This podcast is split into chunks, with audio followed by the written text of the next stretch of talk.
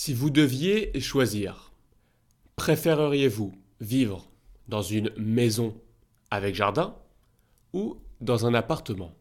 Comme la majorité des Français, en 2023, vous opteriez sûrement pour la maison.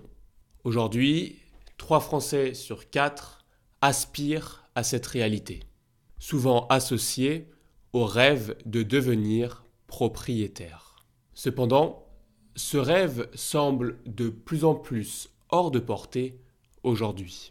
En France, le pouvoir d'achat a diminué de 10% depuis 2022, marquant le début d'une des crises les plus violentes et profondes depuis 30 ans.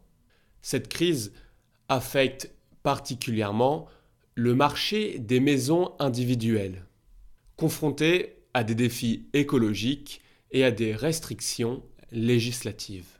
Dans ce contexte, peut-on encore espérer devenir propriétaire en France? La maison avec jardin, dont tout le monde rêve, est-elle compatible avec les défis environnementaux qui nous attendent?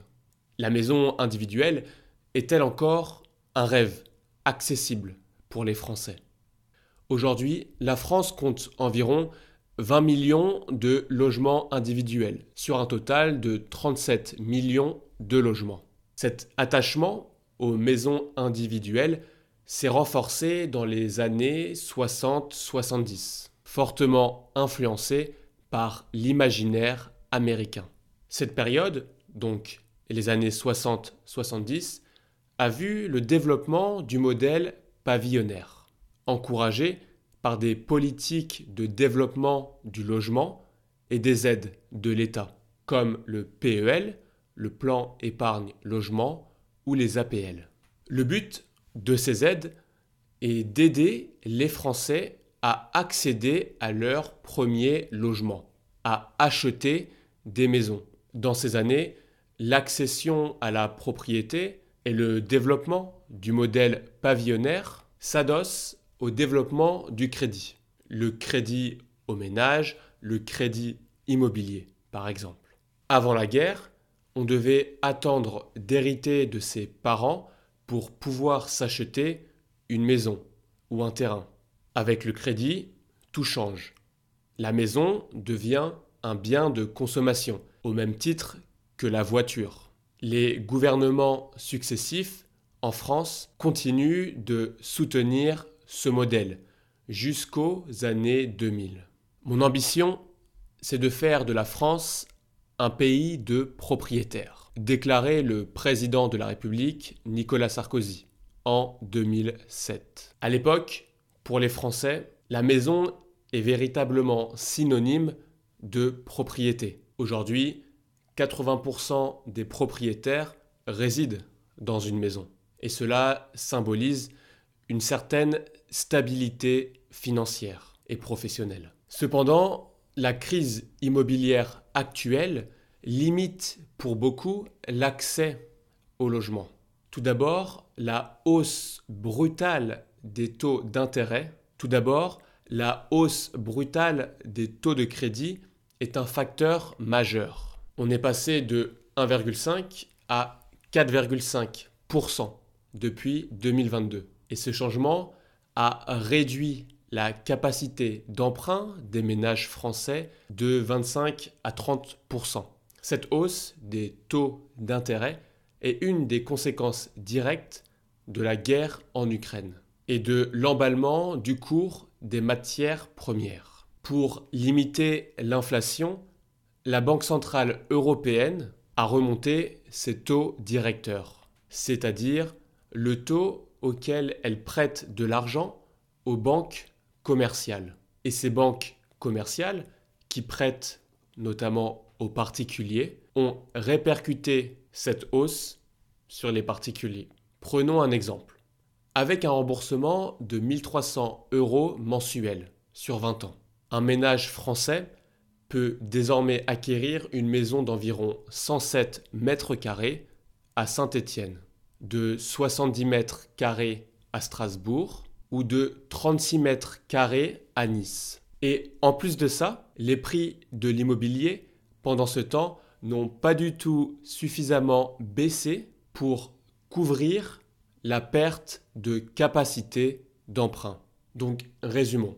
En moyenne, ce même ménage perd 38 mètres carrés par rapport à 2019. Alors, plusieurs aides à l'achat sont maintenant disponibles pour les ménages, mais leur périmètre est de plus en plus restreint à l'habitat collectif. Depuis 2017 et l'arrivée du président Emmanuel Macron à l'Élysée, les pouvoirs publics soutiennent l'habitat collectif aux dépens du pavillon et de la maison individuelle. En 2021, la ministre du Logement, Emmanuel Vargon, avait créé la polémique en déclarant Le modèle à l'ancienne du pavillon avec jardin, dont on peut faire le tour, n'est plus soutenable et nous mène à une impasse. L'ancienne ministre a beau être revenue sur ses propos, il résume plutôt bien l'orientation du gouvernement en matière de logement. Les pouvoirs publics mènent depuis plusieurs années une guerre contre la maison individuelle. La crise des Gilets jaunes a mis sur le devant de la scène les difficultés rencontrées par certains habitants de zones pavillonnaires excentrées, obligés de prendre leur voiture à la moindre occasion. En plus d'être dépendants de leur voiture, ces habitants de pavillons doivent faire face à une augmentation de leurs dépenses. Les salaires de la classe moyenne en France ont tendance à stagner, alors que parallèlement, le coût de l'habitat pavillonnaire et les frais secondaires, les frais annexes, ont tendance à augmenter. En particulier, le chauffage. Il y a une perte énergétique très forte dans les pavillons, notamment ceux qui ont été construits dans les années 60-70, qui sont tout simplement mal isolés. Et au-delà du coût de l'énergie qui pèse sur les personnes qui habitent dans des pavillons, il y a tout un impact environnemental. Construire des maisons et des routes pour les relier, c'est aussi occuper des espaces naturels et agricoles. Sur l'ensemble des terres artificialisées en France, entre 2009 et 2019, 68% ont été utilisés pour de l'habitat. Pour protéger les sols, la loi climat et résilience fixe comme objectif zéro artificialisation nette d'ici 2050. Chaque espace artificialisé devra être compensé par un espace équivalent rendu à la nature. Une des conséquences depuis quelques mois, c'est que certains espaces qui étaient constructibles sont maintenant non constructibles. Et le prix des terrains disponibles reste élevé. En 2022, le prix moyen des terrains a augmenté de 5,5%. Cette crise du logement neuf, touchant à la fois des maisons, mais aussi des appartements, pourrait conduire à la perte de 150 000 emplois d'ici 2025. Cette crise est due aux facteurs que l'on vient juste d'évoquer.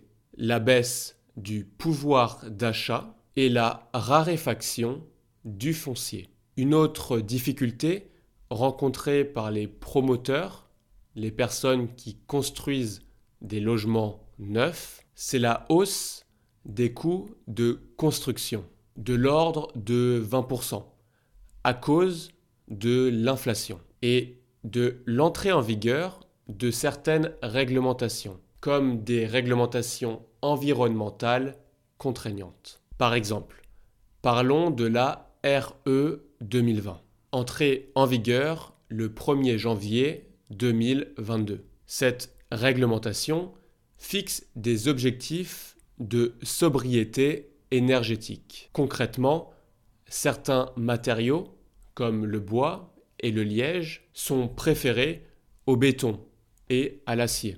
Et les nouvelles constructions sont tenues d'être mieux isolées pour faire face aux futures canicules, par exemple. En 2023, 373 100 logements ont été autorisés à la construction. C'est un quart de moins que l'année dernière. C'est en dessous du besoin en logement neuf qui lui est estimé à 500 000 par an.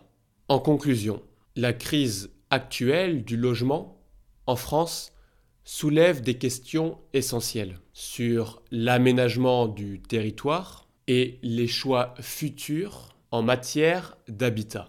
Avec environ 3 millions de logements vacants, le débat entre le neuf et l'ancien, l'individuel et le collectif est plus pertinent que jamais. Et voilà, on arrive déjà au terme de cette exploration de la crise du logement en France. Aujourd'hui, le rêve de la maison individuelle avec jardin se heurte à des réalités économiques et environnementales de plus en plus complexes. J'espère que cet épisode vous a plu. N'oubliez pas de vous abonner pour ne manquer aucun de mes prochains épisodes. Si vous avez aimé ce contenu, n'hésitez surtout pas à le partager, à liker sur Apple Podcast, c'est très important. Laissez-moi un commentaire pour me faire part de vos pensées. Je vous remercie de m'avoir écouté. Prenez soin de vous et à la semaine prochaine. C'était Carlito. Ciao ciao